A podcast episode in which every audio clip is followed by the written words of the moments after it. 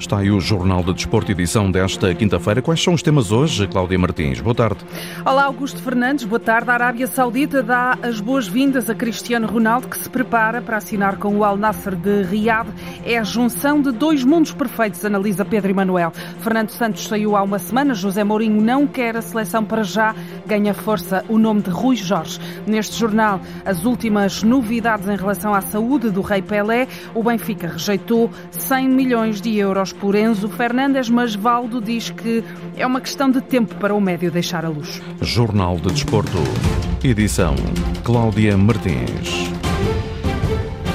Cristiano Ronaldo e a Arábia Saudita, em concreto o Al Nasser, é o casamento perfeito. O futuro do internacional português parece estar eh, definido. O jornal As de Espanha diz que CR7 vai assinar até 2025 com o emblema saudita, clube que na última temporada foi comandado por Pedro Emanuel. Diz o treinador que continua na Arábia Saudita e comanda agora o Al Hali. Diz que este é o destino ideal para Ronaldo continuar a carreira. O que o Cristiano ano pode, pode esperar é, é, uma, é um impacto brutal naquilo que é que é o futebol saudita e como é, como é normal aquilo que ele gosta e que está habituado que é, que é ter os holofotes virados eh, para ele constantemente. E por isso mesmo acho que é aí onde é, onde é a praia dele. Viria enriquecer bastante a qualidade do nosso campeonato e eu ficaria muito feliz de podermos, de podermos contar com ele cá mas isso é uma decisão que só ele pode tomar mas que ele pode esperar que, que a visibilidade será enorme e muito mais nesta, nesta região do globo. Para o treinador português que está por dentro de tudo o que tem rodeado Cristiano Ronaldo nos últimos tempos, a presença do internacional português no futebol saudita é uma valorização importante para o futebol do Médio Oriente. Um clube que luta para ser campeão, para vencer todas as competições em que entra, incluindo a Champions Asiática, e acho que isso é, é um alento para, para o Cristiano, que gosta, que gosta de ganhar, e como é lógico, é um impacto a nível, não só a nível desportivo, mas a nível social, a vinda do, do Cristiano. Vai, vai mexer muito com o país, o país eh, adora e vive e é apaixonado pelo futebol. Uma das minhas satisfações foi que os estádios estavam sempre cheios quando nós jogávamos isso. Então, com a vinda do Cristiano, se estão cheios, vão ficar a abarrotar porque é o melhor do, do mundo e por isso mesmo eles vão querer vê-lo. Vão adorá-lo como já o adoram aqui agora presencialmente, se tudo correr dentro do normal. E por isso mesmo, Pedro Emanuel assume-se já ansioso por ter como adversário o avançado português. De frontal vai ser, vai ser só na segunda volta, porque coincidência, o último jogo de, deste ano, a 31 de, de dezembro, é precisamente contra o Nasser, em nossa casa. Portanto, ele nessa altura ainda não poderá jogar. Gostaria que, mas gostaria bastante de, de contar com ele cá e de o ver aqui neste campeonato. O Al Nasser é o atual líder da Liga Saudita, não a vence ainda assim desde 2019. O objetivo de interromper a série de três temporadas a ganhar do Al Hilal tem levado à contratação de nomes consagrados do futebol mundial, como explica Pedro Emanuel. Só na equipa do, do Cristiano, Nasser, uh, podemos encontrar o Abubacar, que ainda agora esteve no Mundial, Talisca, que, que todos nós uh, conhecemos, tem Luís Gustavo, que já passou pelo, Real, pelo Bayern Munique Munique e, e, que, e que estava no Marselha, tudo grandes jogadores, o Ospina é o, é o, é o guarda-redes, portanto, um, grandes nomes de classe, não só nomes, mas de qualidade futebolística. Pedro Emanuel, que comandou o Al Nasser, continua, aliás, no futebol eh, saudita. O Al Nasser é o clube que, eh, que, com o qual Cristiano Ronaldo vai assinar, indica o jornal espanhol AS. Em Espanha, garantem, aliás, que CR7 vai assinar por duas épocas e meia, mas eh, a ligação a este país árabe vai ser estendida até 2030 na, na condição de embaixador da candidatura da Arábia Arábia Saudita, juntamente com o Egito e com a Grécia, à organização do Mundial 2030. Esta é uma novidade e pode, aliás, ser um problema, porque a confirmar-se este cenário, Cristiano Ronaldo será a cara da candidatura a um Mundial, uma candidatura que tem a concorrência de Portugal, Espanha e Ucrânia. Os três países estão uh, também a organizar essa candidatura para conseguirem uh, receber o Mundial de 2030. Faz hoje precisamente uma semana que foi oficializada a saída de Fernando Santos do comando da seleção. O dossiê continua sem novidades. A Roma de José Mourinho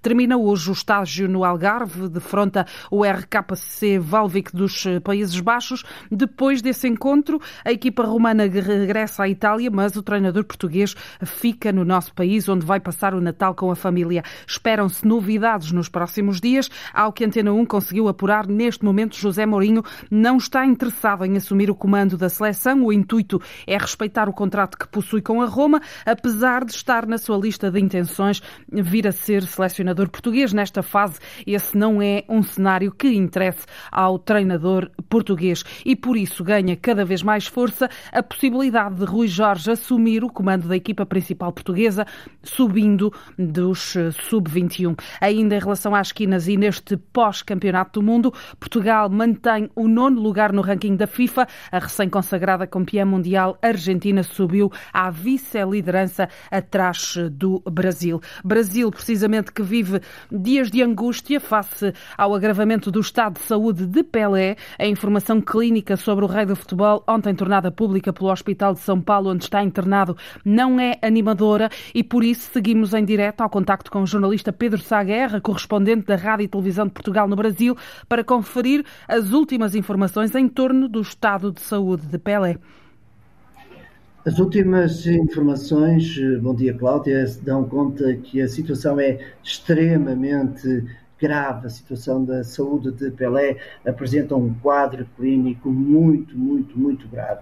Aquilo que dizem eh, os médicos do Hospital Israelita Albert Einstein em São Paulo eh, dão conta que nesta altura eh, Edson Arantes de Oliveira necessita e requer cuidados relacionados às uh, uh, disfunções renais e cardíacas, ou seja, é uma situação complicada. Uh, Pelé já está com sintomas de confusão mental, não consegue e tem imensas dificuldades em se alimentar. Em setembro do ano passado foi diagnosticado um cancro no cólon, no cólon num estado já avançado, com metástases no intestino no intestino, pulmão e fígado.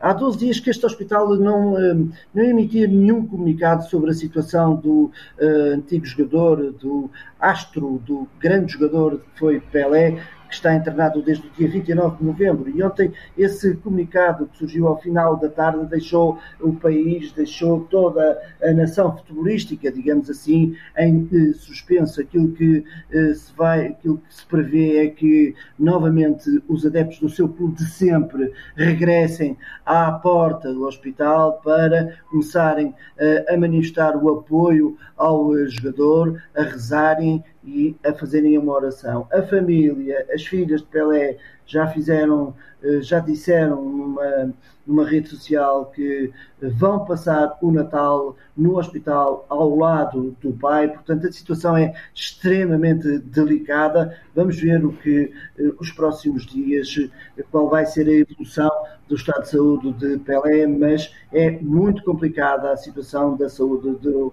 melhor jogador de futebol de todos os tempos. É uma situação que naturalmente vamos continuar a acompanhar, sobretudo com a atenção especial hum, do Pedro Sá Guerra, correspondente da Rádio e Televisão de Portugal no Brasil. Aqui o ouvimos com as últimas informações eh, sobre a saúde de Pelé, que tem vindo a agravar-se nos últimos dias.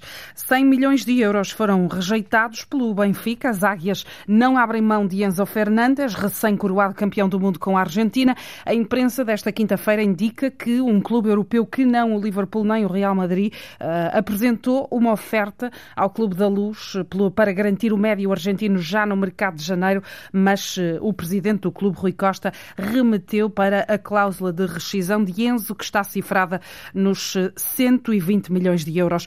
Ora, quem dá 100, dá 120, é o que diz na Antena 1 Valdo, ciente da dificuldade que o Benfica vai ter para segurar o jovem argentino. Lógico, quando se fala 100 milhões, e sendo que a, a cláusula é de 120 milhões, não é fácil para qualquer presidente, independente do clube, recusar uma proposta dessa. O nosso presidente sabe o que está fazendo, sabe o, o valor do, do atleta, né, que eu acho que nem nos melhores sonhos, é, seja Enzo Fernandes ou seja outro, outro atleta, é, imaginaria que a vida iria mudar em cinco meses de uma forma positiva como foi o Enzo. E eu acredito que quem chega a 100, se querem realmente o jogador para janeiro, vão bater a cláusula, principalmente se for clubes ingleses. É por isso uma questão de tempo, na opinião de Valdo, antigo médio do Benfica, esta saída de Enzo Fernandes, que não vê substituto à altura no plantel das Águias. Se o Enzo sair, o Benfica perde realmente uma das suas, das suas peças mestras, né, que realmente faz rodar, faz girar toda aquela engrenagem do Benfica. Ele não é um jogador rápido, mas também não é lento.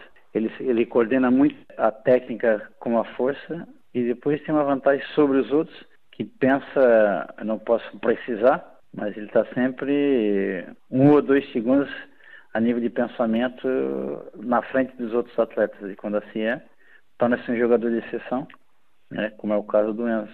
Então, eu não vejo, assim, no Benfica, jogadores que se aproximem das qualidades de Enzo Fernandes. Nesta aproximação ao mercado de janeiro, outro dos nomes que tem estado em cogitação para sair da luz é o de Otamendi e essa é outra dificuldade à vista para Roger Schmidt, na opinião de Valdo. O Benfica tem um grande problema que trata-se de Otamendi, um líder de balneário e um líder em campo, tanto no Benfica como na seleção argentina. E hoje em dia o que se procura é, é, é liderança, é bom jogador. E Otamendi comuna essa, é, é, é essas virtudes todas. E infelizmente, infelizmente, a vida é isso, ele fica livre agora em janeiro, né, para assinar um pré-contrato, e depois cada um tem que viver a sua vida. Então eu acho que o problema do Benfica aqui, é, em relação ao Enzo, tem contrato, e o Rui pode recusar agora Otamendi, vai com certeza ver o lado dele, o que eu acho, o que eu acho mais que justo, e o lado da família dele. Então, e quando se fala dos interessados em Otamendi, nós não estamos falando de, de equipes banais, né? estamos falando vimos ainda uns colossos do futebol